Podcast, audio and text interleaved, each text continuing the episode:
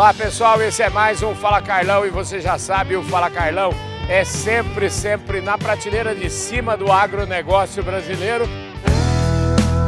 Podcast Fala Carlão.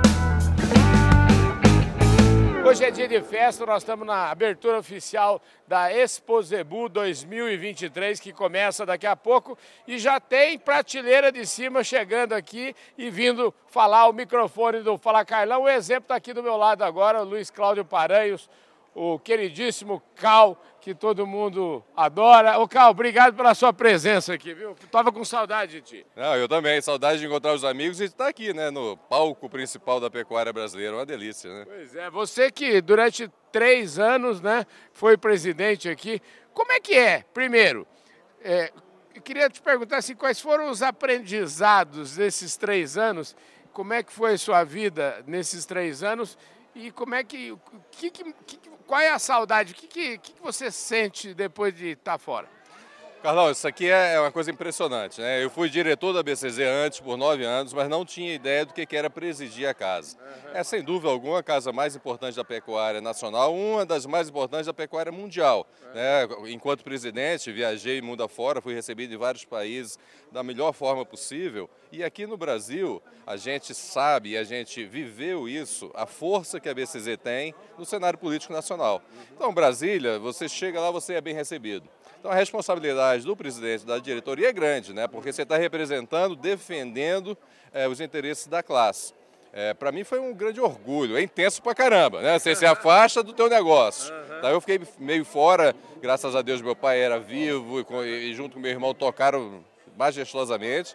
Eu saí fora do negócio, mas a dedicação à BCZ trouxe frutos é, é, que nunca mais eu vou esquecer, principalmente as amizades, né, cara? O círculo de amizades que você faz, as pessoas que você conhece, é o grande legado, vamos dizer assim, de uma presidência. Pois é, e hoje, você também foi, foi presidente também muito jovem. Hoje a gente tem o Gabriel, o Gabriel aí pilotando a casa é, é um sinal inequívoco de, a, de, que a casa também sempre se renova, né? E a política da BCZ de não ter reeleição é muito importante. Né? Sem dúvida. Você vê, você entra na sala da presidência, é, acho que são 26 ou 27 é, é, presidentes nesses 80 e poucos anos.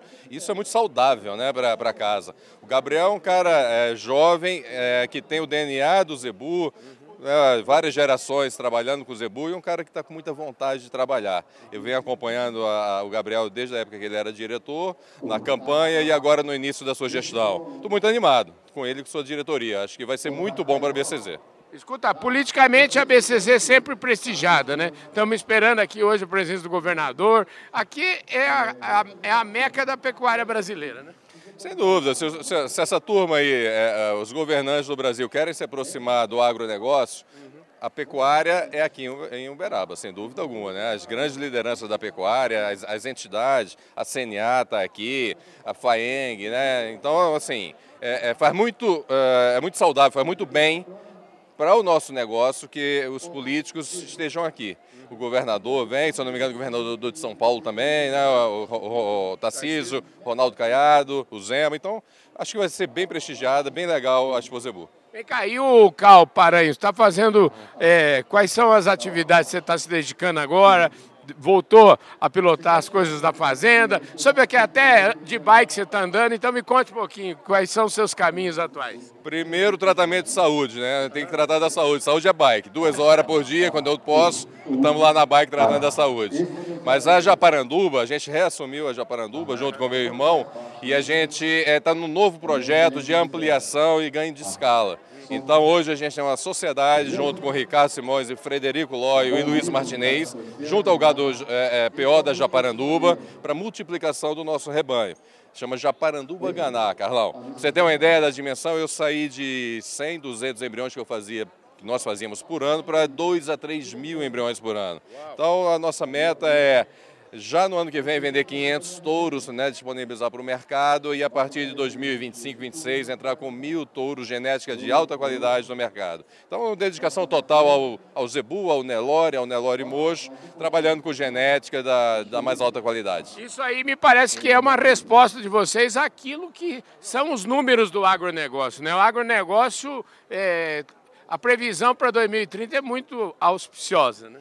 É, o Brasil é o, é o país que tem o maior potencial de pecuária do mundo, a gente ainda pode avançar muito e, e dentro daquele discurso de não precisar entrar em novas áreas, né? só intensificando as áreas existentes. E é, é, como é que a gente intensifica isso? Com genética, com nutrição, com manejo, com manejo de solo, com tecnologia e com boa vontade. Então, é, acho que estamos no caminho certo. No nosso caso, a gente trabalha com a genética é, muito forte e estamos muito animados com os próximos 10, 20 anos aí para frente. E eu já comecei aqui o meu pé direito aqui, bastante animado essa cobertura da abertura da Expo Zebu 2023. Cal, obrigado, viu, cara? Obrigado você, grande abraço, bom trabalho, você vai encontrar grandes amigos aqui, tenho certeza que vai ter muito é, é, bons programas. Fala, Carlão. É isso aí. Obrigado, gente, um forte abraço, obrigado pela sua audiência. Luiz Cláudio Paranhos falou aqui no Fala Carlão Expo Zebu 2023.